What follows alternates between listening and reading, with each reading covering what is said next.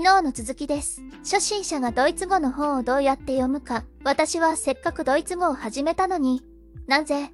単語を覚えることを続けなかったのか、今でも不思議でなりません。まあ、あの頃はバタバタしていて、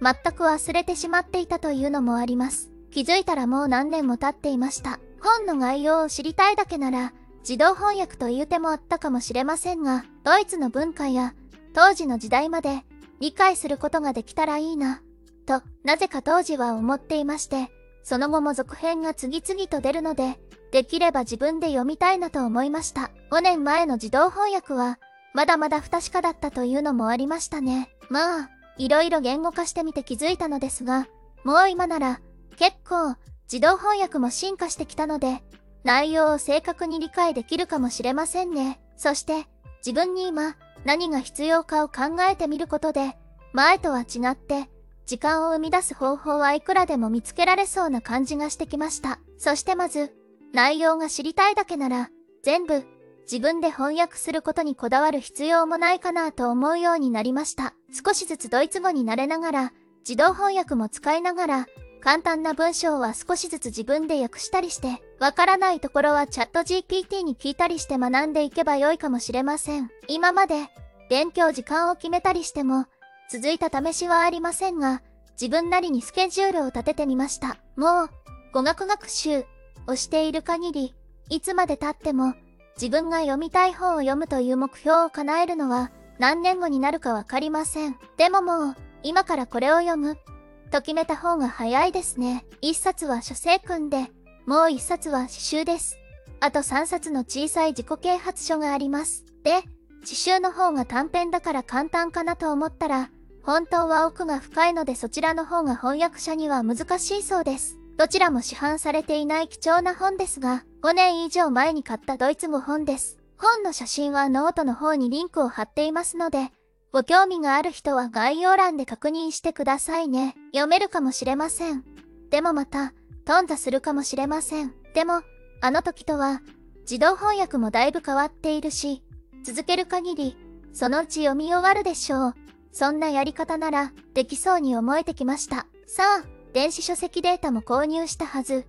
どこ行ったかな？と思ったら、電子データはまた別の本でした。そちらを先にやります。ドイツ語初心者の文法は、日本人の先生に習うのが理想かもしれませんが、YouTube や文法の本でも学べます。私の経験では、なるべく朝一で学ぶ時間を取るのがいいかな。これは毎日でなくても良いけど、夜になると疲れも溜まって、なかなか複雑な文法などは頭に入っていきません。発音は最初は、やはり先生に見てもらうといいと思います。文法の初心者向けおすすめ YouTube も、概要欄にリンクを貼っておきますね。他にもウェブサイトや YouTube たくさんあります。私は YouTube が好き。ドイツ語文法の YouTube リンクは概要欄の方に貼ってあります。単語学習は、アプリで5分ぐらいずつ小紛れに、食後、移動時間や待ち時間、隙間時間を見つけてやろうと思います。ご飯を作る時間などもバタバタしてない時なら、聞きながらを取り入れることもできます。初心者の単語アプリのおすすめのリンクは概要欄にあります。クイズレットは、誰かが作ってくれた単語帳を無料で選択して使えます。また、自分で単語アプリを作ることもできます。スマホでもタブレットでも、PC でも使えます。ドイツ語894語という単語帳を拝借しました。これのすごいところは、自分でアプリを作るときに、ドイツ語、日本語のテキストを Excel からコピペするだけで、ちゃんとスマホの音声合成で発音もしてくれるのです。なかなか良い発音だと思いますよ。リーディングとヒアリングは朝起きた時と寝る前にやる。時間がある時に必要なものを自分の単語帳に追加して、覚えた頃にまた元の文章に戻って読み直すといいと思います。これは試験とかがない人は、自分が読みたい、学びたいジャンルの作文をチャット GPT にしてもらうのが一番いいと思います。なぜなら、そのジャンルに特化した単語がよく出るからです。試験の人は必要なものをどうぞ。私の場合は、ブルーのグルーニングの本を今までの知識を活かしながら読み、難しい部分はチャット GPT に要約してもらったりして、少しずつ読み込んでいこうと思います。文化的なシーンやその時代特有のことが知りたければ、チャット GPT に解説を求める。そんな風にして読み進められるかもしれないと思いました。幸い、電子書籍で購入した本があるからそれができると思います。もし、ニュースを読みたくて、単語が難しすぎるようでしたら、その文章をチャット GPT に入れて、自分のレベルにリライトしてもらうといいと思います。もう少し優しいドイツ語でお願いします。とか、優しい単語で説明してください。いや、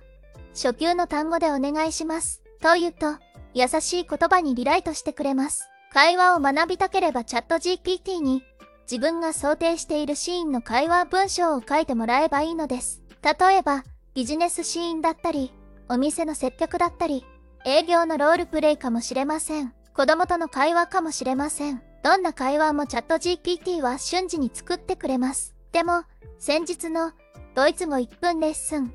の投稿などは単語が関係性がなかったりするので覚えにくいと思いました。なので、また工夫して例文を作っていきたいなと思っています。趣味の会話や自分の仕事の分野の会話なども作ってもらって単語を覚えていくのもいいかもしれませんね。さて、ここから先はまた後日考えることにしますが、スピーキングとライティングはヒアリング、リーディングが慣れてから始めたいと思っています。いっぺんに色々やると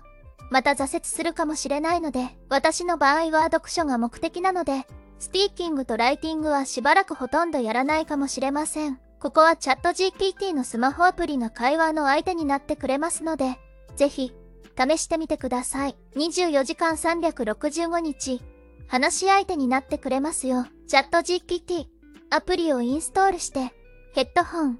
のマークを押すだけでお話できます。どこが文法的に間違っているか、発音が聞き取れるかも判別してくれますよ。プロの目で見たら、チャット GPT との会話は厳密には正しくない答えを出すかもしれませんが、チャット GPT は日々少しずつ進化していますので、今後に期待しましょう。まだ、ドイツ語では、たくさん実践はしていませんが、先日、ウェブサイトで見つけた単語を男性名詞、女性名詞、中性名詞をチャット GPT に、これは正しいですかと聞いたら、1ページぐらいの量を3秒ぐらいで間違いを3つ見つけてくれました。ここまで、チャット GPT をせおせで書いて、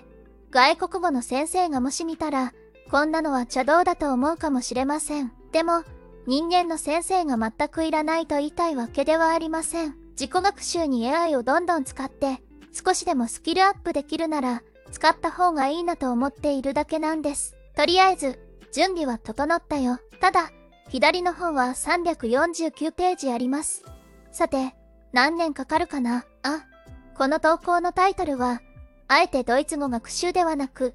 ドイツ語習得にしました。もう学習はやめたの。アミキンでした。ではまたね。